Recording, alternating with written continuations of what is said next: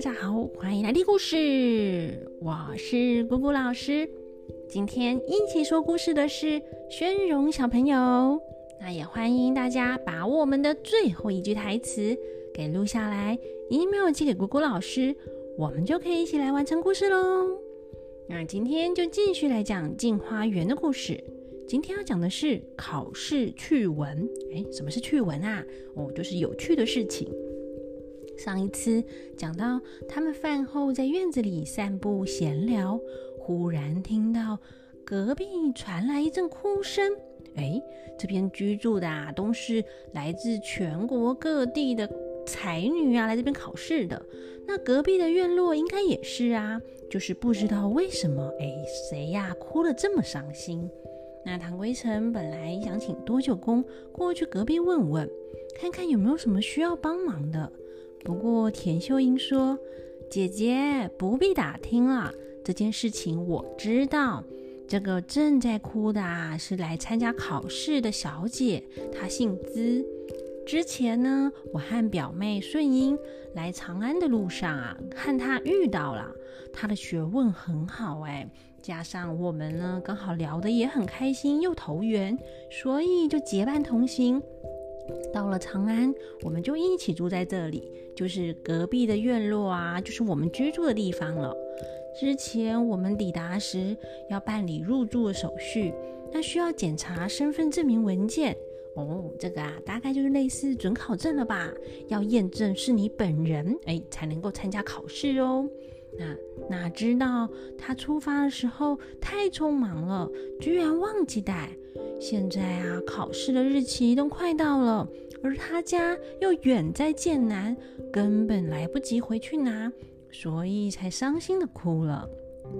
罗红渠就说啦：“啊，这个啊是他忙中有失，大概也是命中注定不能参加考试吧，也怪不了别人呐。”那田顺英说：“刚才秀英姐姐已经把自己的证明文件送给这位资小姐啦，让她去参加考试。不知道为什么又在哭呢？”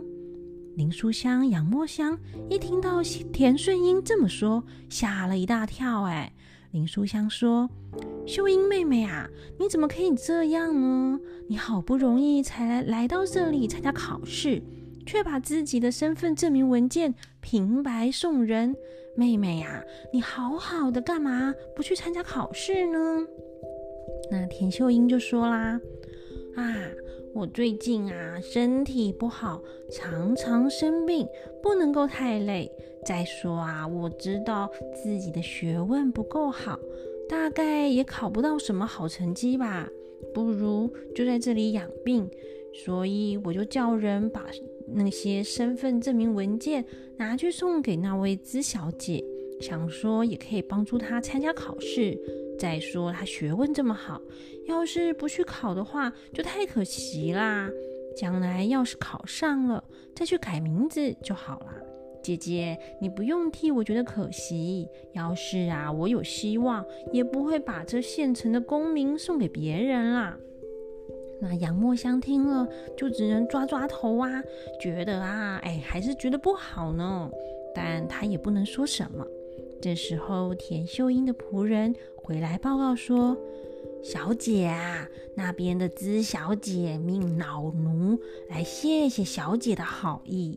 他说，知道自己没有考试的命，就算是勉强拿别人的身份文件去考试。”也是没用啊，所以呀，要我再把这个文件交还给小姐。那请小姐千万保重，身体可以的话，还是应该去参加考试。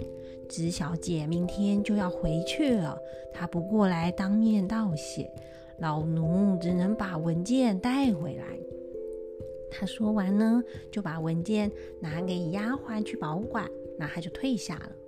唐归尘就感叹地说：“啊，秀英姐姐这么舍己助人，真是世间少有啊！而且担心别人不愿意接受好意，还以身体不好当借口不参加考试，处处帮别人着想。但这位资小姐大概也看出来了，所以不愿意接受秀英姐姐的好意，也是可以理解的。我觉得，要是命中注定会上榜的话，不管发生什么事情都能够解决，就算是考卷遗失也没关系。我曾经听古人说，考试不只是要看有没有才华。也要看你有没有这个福气，尤其是品德呢端不端正，不然就算你再有才华，却是个心术不正的人也没有用啊。那田顺英说：“这位知姐姐啊，一路走来，处处劝人向善，像是每次呢我们住客栈的时候，那些店小二啊。”一听到是上等的贵客哦，就要杀鸡宰鸭的招待我们。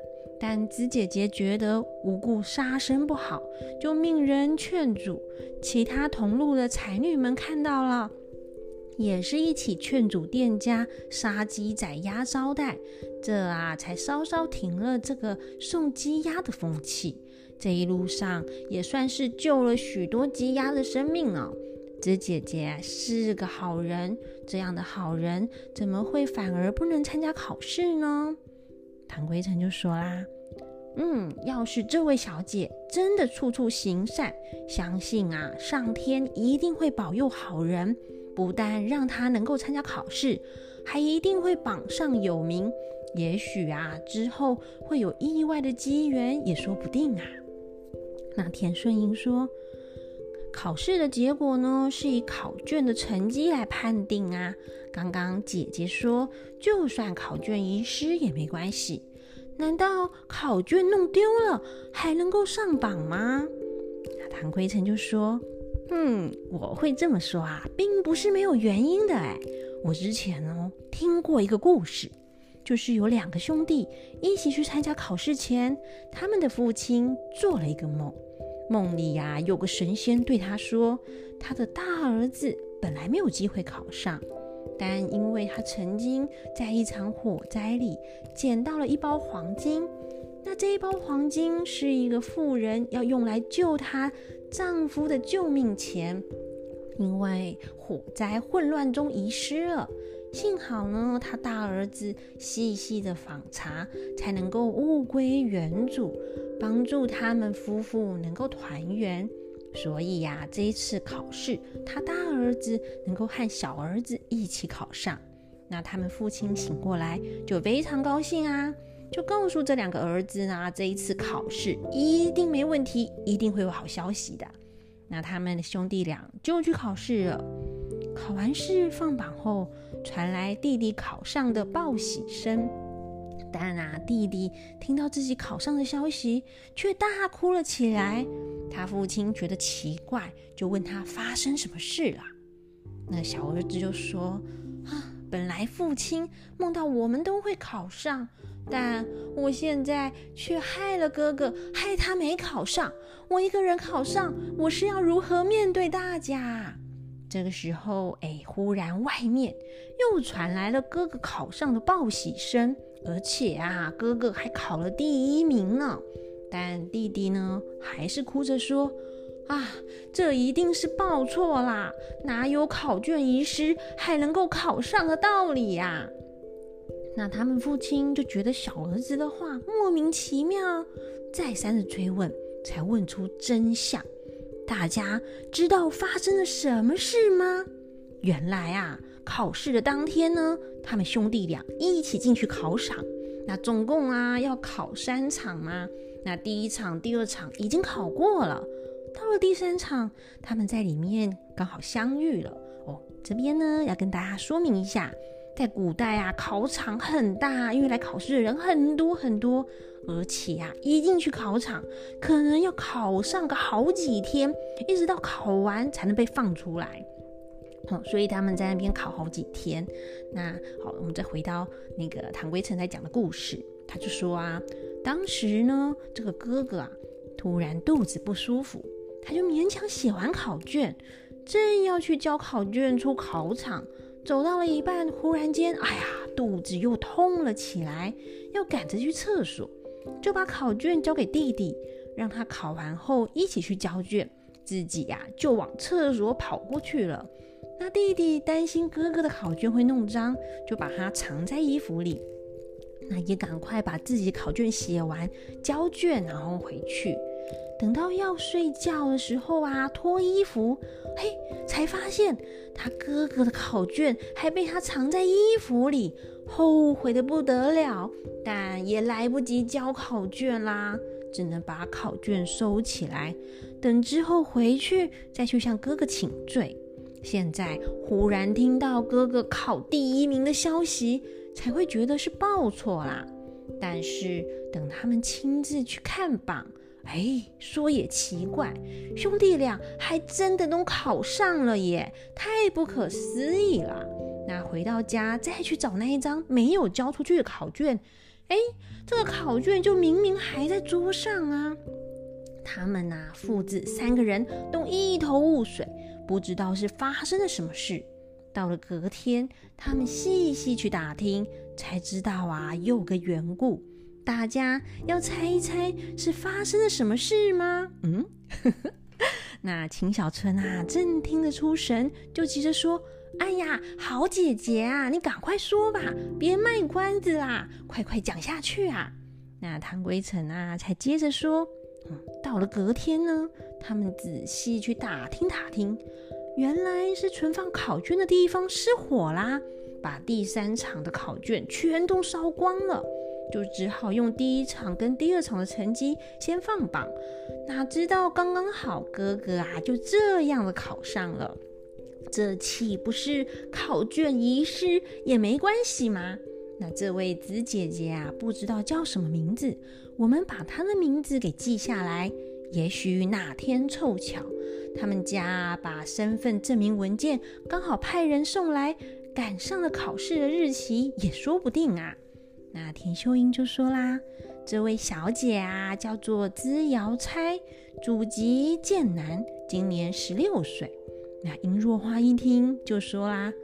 嗯，既然如此啊，妹子，我保管叫他进场考试没问题啦。大家一听啊，都觉得奇怪，在说什么啊？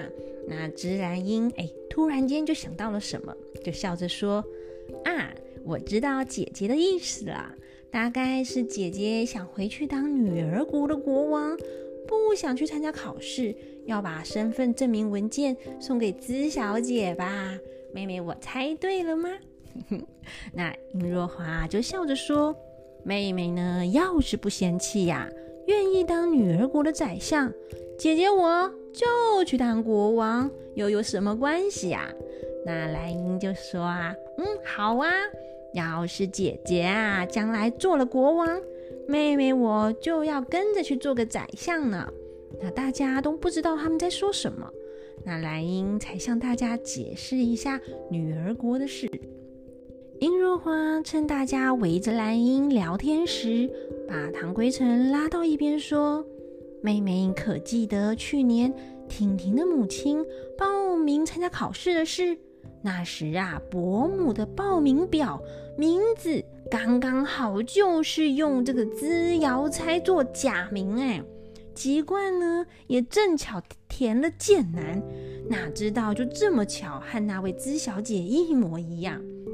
我之前整理行李，无意中也把伯母的文件给带来，正好可以送给那位资小姐，帮助她去参加考试，岂不是一件好事吗？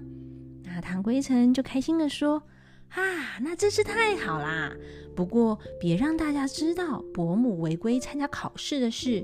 嗯，就说之前啊，我们在家乡意外捡到了这个文件，送还给资小姐就好了。殷若花就把文件拿过来，告诉田秀英捡到文件这件事。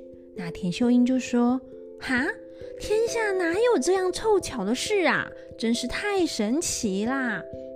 婷婷心里面啊，早知道这个就是她妈妈的文件呐，她就接着说：“我们这群人里面并没有资瑶猜这个人，而且这个文件呢，上面又盖了官方的印章，可见得不是假的。姐姐啊，不必怀疑，就快快命人送去吧。”那田秀英就命人送去，并且把在路上捡到的事也一起告诉了资小姐。那没多久，资瑶才过来拜见大家，而且再三的向田秀英道谢，也追问是怎么捡到的。殷若华就简单几句话遮掩过去，要他放心去考试。资瑶才再三的谢谢他们，才离开。几天后，终于要正式考试了。全国各地的才女啊，都进了考场，哎，考试。那到底考试的结果又是如何呢？欲知后事如何，且听下回分解。那我们就下回分解喽，拜拜。